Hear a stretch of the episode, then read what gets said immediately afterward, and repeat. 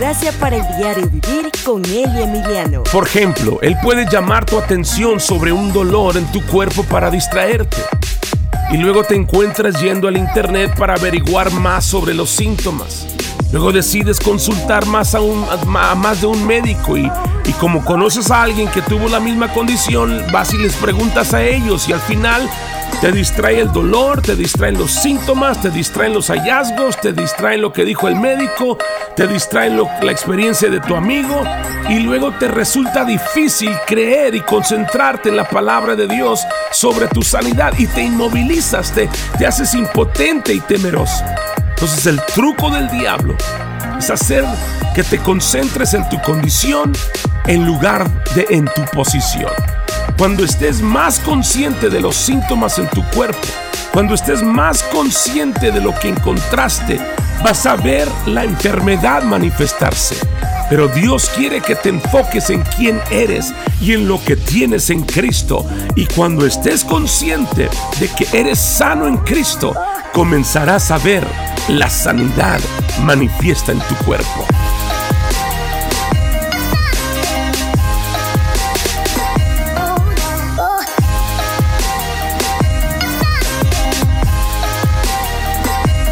Hola, ¿qué tal? Y bienvenidos a este episodio de su podcast Gracias para el Diario Vivir. Yo soy Hila Emiliano. El propósito de este podcast es para ayudarnos a entender de que no solamente fuimos salvos de algo, sino que fuimos salvos para algo. Y para poder llegar a ese propósito, tenemos gracia. No solamente salvos por gracia, sino que hemos sido empoderados por gracia para el diario vivir. Ojalá que este podcast esté siendo de bendición para su vida, de ayuda a su vida. Si así lo es, le invitamos para que pues participe, interactúe con nosotros en cualquiera de las plataformas que usted nos esté escuchando. Le invitamos para que se suscriba, prenda por ahí la campanita, la alerta, nos dé cinco estrellas de rating, déjenos un resumen de lo que pues este programa ha sido para usted. Todo lo puede ser ahí en su plataforma donde quiera que usted escuche el podcast. Entre más interactúe usted con nosotros, más nos puede ayudar a que este, este podcast, esta enseñanza sea escuchado por más personas o esté al alcance de muchas más personas. También puede compartirlo. Ahí hay un cuadrito en su plataforma donde usted está escuchando. Hay un cuadrito con una flecha hacia arriba. Eso quiere decir que usted puede enviarlo por mensaje de texto, por Messenger, subirlo a sus redes sociales. Le agradeceríamos infinitamente si usted lo hace. También usted puede comunicarse con nosotros yendo a nuestra página de internet eliemiliano.com, ilaemiliano.com, eliemiliano.com, una sola palabra. Ahí está todo acerca de lo que es estas enseñanzas, los podcasts, los videos, algunos escritos, eh, maneras de contactarse con nosotros y muchas cosas más. Así que visite eliemiliano.com para más información. Continuamos con esta serie de enseñanzas en la que hemos estado ya por ocho semanas. Esta serie se llama Alegría alimentada por el Evangelio. Es una colección de pláticas del libro de Filipenses. Y pues estamos eh, continuando con esta serie a través de esta gran carta de aliento que fue escrita por el apóstol Pablo mientras que él estaba encadenado en una prisión romana siendo perseguido por su fe, por, eh, o siendo, eh, estaba en persecución más bien por su fe, por las autoridades romanas en el siglo I. A medida de que nos profundizamos en la segunda mitad del libro de Filipenses, notará que el día de hoy no te titulé la plática de hoy Alegría alimentada por el Evangelio en tus pensamientos. Alegría alimentada por el Evangelio en tus pensamientos. Estamos tratando con la mentalidad de un creyente eficaz. A lo largo de nuestro estudio de esta carta hemos estado descubriendo que hay mucho que aprender de nuestro gran amigo Pablo sobre cómo se ve disfrutar de una relación con Jesús incluso en medio de las pruebas más difíciles de la vida. Y esta idea de experimentar una fe auténtica en un mundo falso se trata de comprender lo que realmente significa crecer en nuestra alegría, nuestra felicidad, nuestro gozo, en nuestra satisfacción, sin tener que poner una sonrisa falsa y tener que negar tampoco nuestro dolor. Pablo nunca negó su dolor, pero sin embargo experimentó un verdadero gozo en medio de estas situaciones. Y en lo que nos vamos a enfocar en el capítulo 3 son cinco formas de pensar que Pablo nos muestra que se estaba cultivando en su vida para mantener esta perspectiva positiva en medio de una decepción, ¿no? En medio de dificultad extrema, ya que él está encarcelado injustamente, ha perdido su libertad. Entonces, si eh, usted está de repente tomando notas, estamos hablando de cinco maneras de pensar o cinco formas de pensar de un creyente efectivo. Y la razón por la que lo digo de esta manera es porque obviamente Pablo era un creyente efectivo en Cristo. Él no era un costal de papas espiritual eh, desperdiciando oportunidades y, sin embargo, al mismo tiempo Pablo había crecido en su fe hasta el punto de que no se dejaba llevar por el miedo, no se dejaba llevar por la vergüenza, por la manipulación religiosa. Él estaba motivado por el amor. Él estaba motivado por la gracia de Dios. Y lejos de que la gracia de Dios convirtiera a Pablo en un creyente apático, lo que la gracia de Dios realmente hizo por Pablo fue revolucionar el grado de fruto que pudo dar en su vida. Ahora, mientras yo lo guío a través de estas cinco formas de pensar, comenzando en el verso 1 del capítulo 3, Quiero comenzar primero en el verso 15, donde Pablo declara su propósito de compartir estas cosas. Mire rápidamente o escuche rápidamente el verso 15 y luego de ahí vamos a continuar con esta enseñanza. Capítulo 3 de Filipenses, verso 15. Que todos los que son espiritualmente maduros estén de acuerdo con estas cosas. ¿Qué cosas? Las cosas que acaba de describir en los 14 versículos anteriores que vamos a ver en un momento, uno por uno. Entonces el objetivo es la madurez espiritual. Si eres un creyente maduro, tus actitudes serán consistentes con las que Pablo nos expresó en estos versos anteriores. Y luego continúa diciendo, si ustedes difieren en algún punto, estoy seguro de que Dios se lo hará entender, pero debemos aferrarnos al avance que ya hemos logrado. Amados hermanos, tomen mi vida como modelo y aprendan de los que siguen nuestro ejemplo. Pues ya les dije varias veces y ahora se los repito de nuevo con lágrimas en los ojos, hay muchos cuya conducta demuestra que son verdaderos enemigos de la cruz de Cristo. Van camino a la destrucción. Su Dios es su propio apetito, se jactan de cosas vergonzosas y solo piensan en esta vida terrenal. En cambio, nosotros somos ciudadanos del cielo, donde vive el Señor Jesucristo, y esperamos con mucho anhelo que Él regrese como nuestro Salvador. Él tomará nuestro débil cuerpo mortal y lo transformará en un cuerpo glorioso.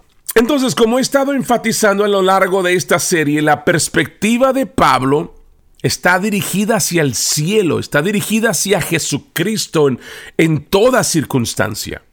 Simplemente él se niega a dejar que las desilusiones de esta vida gobiernen sus actitudes. Y él, con el ejemplo, nos anima a estar esperando ansiosamente a un Salvador del cielo que eventualmente arreglará todas las cosas en un mundo lleno de tantos males. Una pregunta. ¿Has estado alguna vez en un parque de Disney? Mi esposa y yo y los eh, niños, digo niños, pero ya son adultos, pero mis hijos, eh, hace algunos años eh, fuimos al estado de Florida a Disney.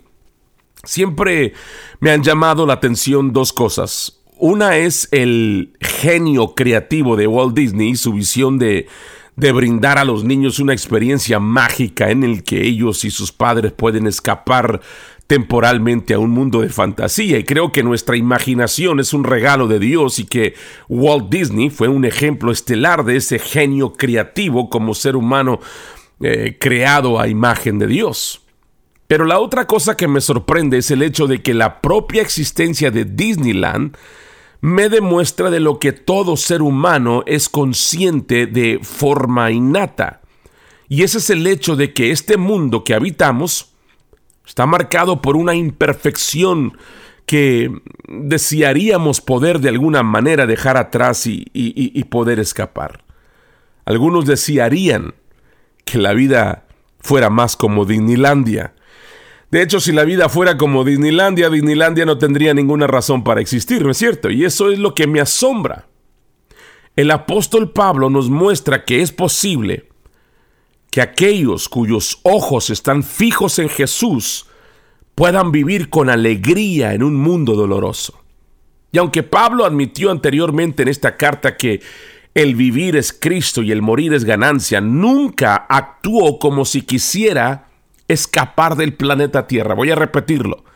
Aunque Pablo admitió en esta misma carta que el vivir es Cristo y el morir es ganancia, él nunca actuó ni habló como si quisiera escapar del planeta Tierra. Hay muchos que están esperando una escapatoria de esta tierra. Más bien lo que Pablo anhelaba era ver la presencia de Jesús, escúchame, manifestarse con más fuerza sobre el planeta Tierra y luego culminando finalmente con la segunda venida de este Salvador del cielo. Entonces, en medio de vivir en este mundo muy hermoso, pero muy roto, ¿qué mentalidad podemos descubrir de Pablo para que la gracia de Dios pueda darnos poder para dejar nuestra marca y poder permitir que Dios deje un legado duradero a través de nuestras propias vidas? Entonces, vamos a ver cinco formas de pensar de un creyente eficaz. Y lo primero con lo que comenzaremos se encuentra en los primeros seis versos del capítulo 3. Y este, es esto. Número uno, relájese, descanse en la seguridad de la gracia de Dios. Relájese en la seguridad de la gracia de Dios. Ahora, yo sé que le dije que iban a ser cinco formas, no creo que lo voy a terminar en este podcast, pero vamos a darle hasta donde podamos. En cada uno de estos pensamientos yo les voy a dar la mentalidad que observamos de Pablo y también voy a mencionar una trampa común que busca luchar contra esa mentalidad de nuestras vidas, ¿ok? Entonces, nuevamente, lo primero que aprendemos de Pablo es la necesidad de relajarnos, de descansar en la seguridad de la gracia de Dios. Cuando, cuando Jesús invitó a los que estaban cansados y agobiados a venir y encontrar descanso para sus almas en Él, Creo firmemente que lo decía con toda certeza, con mucha seriedad. Jesús vino a un mundo que estaba atado por la manipulación religiosa, por el legalismo de alta presión, y el apóstol Pablo había crecido en esa cultura religiosa. Y, él expone, de hecho, esa cultura eh, y, nos hace ver en los primeros seis versículos cómo como de, igual manera que lo hizo Jesús. Mire conmigo el verso primero. Dice, mis amados hermanos, pase lo que pase, alégrense en el Señor. Nunca me canso de decirles estas cosas y lo hago para proteger su fe. Vea el verso 2. Cuídense de esos perros, de esa gente que hace lo malo, esos mutiladores que les dicen que deben circuncidarse para ser salvos. Ahora bien, ¿Quién eran los perros, los malhechores y los mutiladores de la carne de los que habla Pablo? Bueno, eran el culto de la circuncisión, conocido como los judaizantes. E, es el mismo grupo que había llegado a la, a la región de, de Galacia tratando de decirles a los Gálatas que la gracia de Dios no era suficiente para ellos y que necesitaban observar el antiguo código abrámico ¿sí? Eh, el código de circuncisión para poder demostrar que eran discípulos verdaderamente legítimos. Y ahora, estaban tratando de difundir ese mismo mensaje en Filipos, y Pablo también les advirtió que no creyeran en su mensaje falso del cristianismo basado en, en, obras. Y Pablo dice en el verso 3, vea, pues los que adoramos por medio del Espíritu de Dios somos los verdaderos circuncisos Confiamos en lo que Cristo Jesús hizo por nosotros. No depositamos ninguna confianza en esfuerzos humanos, aunque si alguien pudiera confiar en sus propios esfuerzos, ese sería yo. Así que Pablo está confrontando esta idea de que las obras externas de justicia pueden ganarle a una persona cualquier posición ante Dios. Y luego lo hace nombrando algunos de sus propios logros externos que eh, el, establecimiento religioso de su época eh, tenían en tan alta estima. Y recuerde, antes de que Pablo se convirtiera en un seguidor de Cristo, él era un líder prometedor de los fariseos. E, él fue formado en la prestigiosa escuela del famoso rabino Gamaliel. Y Pablo continúa diciendo, dice, si otros tienen razones para confiar en sus propios esfuerzos, yo las tengo aún más. El verso 5, fui circuncidado cuando tenía ocho días de vida, soy un ciudadano de Israel de pura cepa y miembro de la tribu de Benjamín, un verdadero hebreo como no ha habido otro. Fui miembro de los fariseos, quien exigen la obediencia más estricta de la ley judía. Tan fan, era tan fanático que perseguía con crueldad a la iglesia y en cuanto a la justicia, obedecía la ley al pie de la letra. Entonces, la trampa común que Pablo nos señala cuando se trata de luchar contra nuestra capacidad de relajarnos en la seguridad de la gracia de Dios es la trampa del legalismo. Esa es la trampa común, la trampa del legalismo. Él nos dice, vamos a relajarnos en que la gracia de Dios es suficiente, pero hay una trampa y es el legalismo. El legalismo es básicamente cualquier actitud o cualquier actividad por la cual creemos que estamos ganando algún tipo de estatus ante Dios fuera de lo que Jesús solo logró por nosotros al morir por nuestros pecados y cumplir con todos los requisitos de Dios en nuestro nombre. La religión dice, mírame, mírame a mí, mira lo que yo hice, mientras que la relación dice, mira a Jesús. Y observe algunas de las falsas seguridades que Pablo señala en esta lista que él nos está recitando aquí. Pablo era un legalista profesional.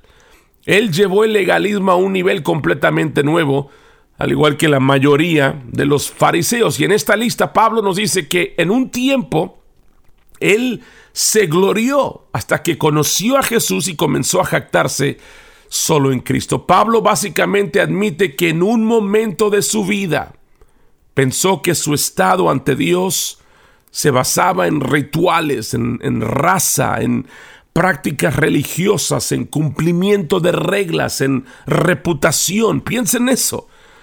Puede que no lo llevemos al extremo de lo que lo hizo Pablo, pero si somos honestos, todos somos propensos a caer en cualquiera de estas trampas legalistas si no tenemos cuidado.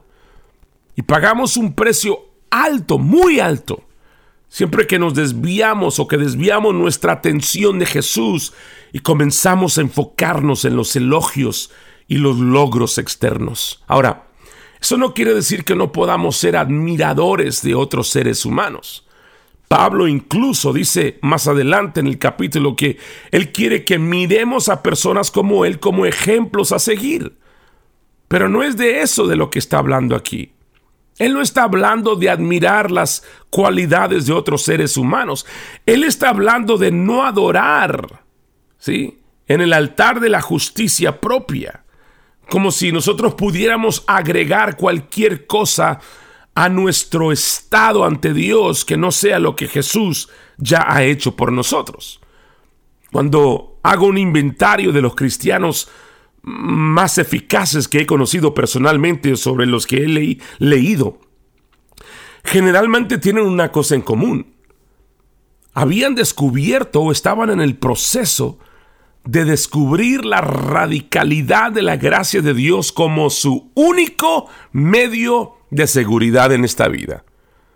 Los discípulos activos, los discípulos fructíferos, sirven a su maestro desde una posición de fe un reposo infantil, un descanso infantil, porque Jesucristo ha borrado eternamente la, presión de tener que actuar para poder obtener la aprobación de Dios.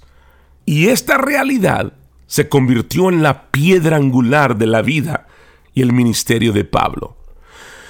Pero luego, en segundo lugar, Pablo nos muestra otra mentalidad diaria de un creyente eficaz, activo y fructífero. Y eso es, número dos, recuerda lo más importante. Recuerda lo más importante. Todos los días, diariamente, necesito recordar lo que más importa. Y, la pregunta es, ¿por qué es tan importante cultivar esta mentalidad? Bueno, qué bueno que me pregunta. ¿Alguna vez has notado lo fácil que puedes perder tu alegría por algo pequeño? Ya sea que se trate de alguien que te atraviesa en el camino al trabajo, o una pelea con tu jefe, un compañero de trabajo, un mal día con tu cabello, o, o descubrir que tu par de jeans favoritos ya no te queda. Eso realmente seamos honestos, puede desviarte, ¿no es cierto? Pero Pablo nos recuerda que el gozo y la felicidad que Dios nos ofrece se encuentran cuando nos concentramos en las cosas que realmente importan. Mira lo que dice el verso 7, capítulo 3 de Filipenses. Estamos verso por verso. Antes creía que esas cosas eran valiosas, pero ahora considero que no tienen ningún valor debido a lo que Cristo ha hecho. Así es. Todo lo demás no vale nada cuando se le compara con el infinito valor de conocer a Cristo Jesús. Por amor a Él, he desechado todo lo demás y lo considero basura a fin de ganar a Cristo y llegar a ser uno con Él. Ya no me apoyo en mi propia justicia por medio de obedecer la ley, más bien llego a ser justo por medio de la fe en Cristo. Pues la forma en que Dios nos hace justos delante de Él se basa en la fe. Entonces Pablo dice que todas las cosas que alguna vez él consideró importantes, ahora se han convertido en un recuerdo lejano. Literalmente él dice la palabra basura o basura en comparación con las riquezas de conocer a Jesucristo su Señor. Ahora, para aquellos de ustedes que son creyentes en Jesús, ¿qué era lo más importante para ustedes antes de conocer a Jesucristo? Tal vez su trabajo, su carrera, el, el ganar dinero, el conseguir una cita o ser popular, eh, encontrar seguridad o buscar fama o poder o influencia. Entonces la trampa común que encontramos es que la guerra contra nuestra capacidad de recordar lo más importante es la trampa de la distracción. La trampa común es la distracción. Estamos rodeados de la distracción en nuestra cultura. Constantemente nos bombardean con mentiras sobre lo que supuestamente nos hará felices o nos hará infelices. Todavía tenemos una carne que intentará mentirnos y nos intentará engañarnos, haciéndonos creer que la felicidad se puede encontrar sin Dios. Pero en el fondo de nuestro corazón queremos lo que Dios quiere para nosotros, que es el fruto del Espíritu en nuestras vidas, el amor, el gozo, la paz, la paciencia, la bondad, la benignidad, la fidelidad, la mansedumbre, el dominio propio. No dejes que la cultura te distraiga con sus promesas vacías. Si has estado en un espectáculo de, de circo o has visto en la televisión algún eh, circo, un espectáculo, estás familiarizado con el acto que involucra a un león y su entrenador. Pero ¿Alguna vez te has preguntado por qué, además de sostener un látigo, eh, el entrenador se arma con un banquillo, ¿sí? y apunta las patas del banquillo hacia la bestia. La idea es distraer al león. Vea esto. Por muy poderosa que sea la bestia, las distracciones inmovilizan al león. Entonces, si este devorador de hombres no se distrae de vez en cuando, él podría decidir matar al entrenador. Y de hecho hemos visto algunos accidentes. El diablo es como el entrenador. Él sabe que tú tienes el poder de Dios dentro de ti porque el león de Judá está en ti. Y el que está en ti es mayor que el que está en el mundo. Entonces lo que el diablo intenta hacer es inmovilizarte con distracciones. Por ejemplo, Él puede llamar tu atención sobre un dolor en tu cuerpo para distraerte. y luego te encuentras yendo al internet para averiguar más sobre los síntomas. Luego decides consultar más a, un, más de un médico y, y, como conoces a alguien que tuvo la misma condición, vas y les preguntas a ellos y al final te distrae el dolor, te distraen los síntomas, te distraen los hallazgos, te distraen lo que dijo el médico, te distraen la experiencia de tu amigo y luego te resulta difícil creer y concentrarte en la palabra de Dios sobre tu sanidad y te inmovilizas, te, te haces impotente y temeroso. Entonces el truco del diablo es hacer que te concentres en tu condición en lugar de en tu posición. Cuando estés más consciente de los síntomas en tu cuerpo, cuando estés más consciente de lo que encontraste, vas a ver la enfermedad manifestarse. Pero Dios quiere que te enfoques en quién eres y en lo que tienes en Cristo. Y cuando estés consciente de que eres sano en Cristo, comenzarás a ver la sanidad manifiesta en tu cuerpo. Aquello de lo que eres consciente se manifestará. Tal como el hombre piensa en su corazón, así es él. ¿Qué reporte vas a creer? Yo creeré el reporte del Señor. Entonces, ahora más que nunca debemos ser conscientes de Cristo, quien es todo el poder de Dios dentro de nosotros, y, y, así comenzaremos a ver ese poder manifestado. Ahora, ahora más que nunca tenemos que mantenernos firmes en nuestra confesión. El cristianismo es una confesión. ¿Por qué? Porque es una cuestión de fe. Y la fe depende de tu confesión. Usemos la, sanidad como ejemplo una vez más. La Biblia dice que la sanidad se realizó en Cristo en su obra sustitutiva. El Padre realmente cargó sobre su espíritu tus enfermedades. Ese cáncer, ese tumor, ese COVID-19 fue puesto sobre el Espíritu de Cristo y Él se enfermó con todo eso y en la cruz fue el ser más enfermo que el universo jamás haya conocido. No solo se le impusieron tus pecados siendo, eh, siendo hecho pecado con tus pecados, sino que se enfermó, enfermó con tus enfermedades. Es lo que, lo que Dios cree que es verdad. En primera de Pedro 2.24, Él mismo llevó nuestros pecados en su cuerpo en la cruz para que muramos a los pecados y vivamos por la justicia. Por sus heridas has sido curado. Así te ve el Padre. Tus pecados y enfermedades han sido quitados. Te has convertido en la justicia de Dios. Has sido perfectamente sanado en su obra sustitutiva. Ahora, cuando descubras esa verdad, ante el hecho de que el cáncer todavía está ahí, ante el hecho de que el tumor todavía está ahí, que los síntomas todavía están ahí, comienza a darle gracias al Padre por tu perfecta sanidad. Ahora, cuidado. Aquí vienen las distracciones. Tus amigos, de hecho, no te pueden entender. Los amigos, de hecho, son las personas en tu vida gobernadas por sus sentidos, por lo que ven, por lo que oyen, por lo que sienten en el ámbito natural. Pero tú no vives por lo, natural, tú vives por lo espiritual. Tus amigos, de hecho, van a creer que estás loco y tienen razón, porque estás fuera de tu mente y estás en la mente de Cristo. En inglés dicen, you're out of your mind. Yes, I'm out of my mind, but I'm in the mind of God. Jesús es lo que Dios ya cree acerca de ti por fe. Usted está tomando su posición y usted está confesando lo que realmente es en Cristo. Y frente a los hechos se está aferrando firmemente a su confesión. Te aferras a la verdad de que estás sano.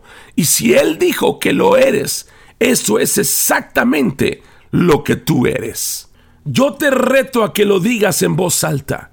Di soy lo que Dios dice que soy. Di puedo hacer lo que Él dice que puedo hacer. Dice que puedo acercarme con valentía al trono de la gracia y que mis oraciones serán contestadas. Él dice que tengo autoridad sobre todo el poder del enemigo. Él dice que yo gobierno sobre los demonios y la enfermedad en el nombre de Jesús, su Hijo, y sé que no puede mentir. yo sé que lo que Él dice es verdad.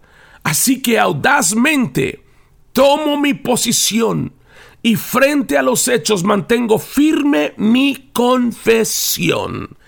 En el nombre de Cristo Jesús. Amén y amén.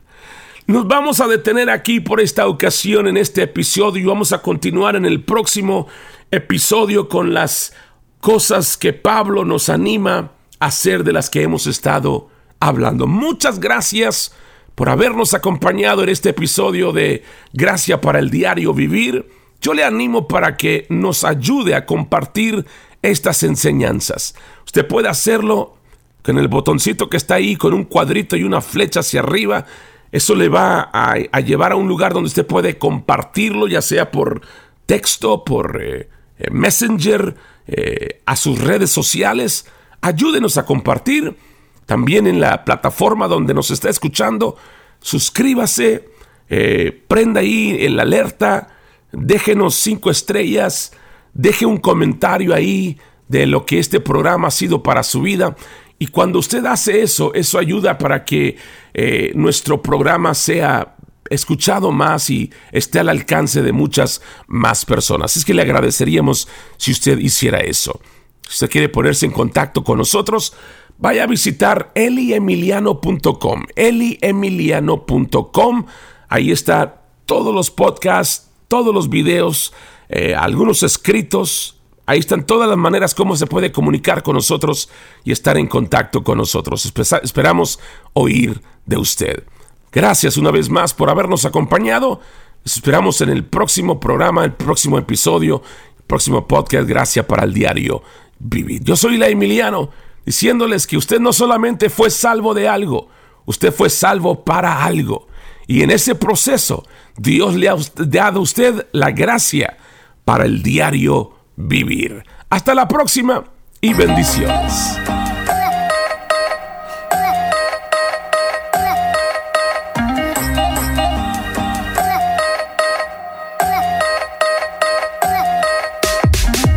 Este podcast ha sido de ayuda para tu vida, te invitamos a que te suscribas, nos sigas, comentes, recomiendes y compartas esta programación. Y de esa manera nos ayudarás a dar a conocer estas pláticas donde nuestra única misión es declarar el Evangelio a todos, todos los días, en todo lugar. Para más información, puedes seguirnos en Facebook e Instagram buscando Elia Emiliano. Nos encantaría estar en contacto con usted. También, si desea invitarnos a algún evento, conferencia o servicio especial, puede contactarnos de la misma manera. Esté pendiente para el próximo podcast Gracias para el Diario Vivir con Eli Emiliano.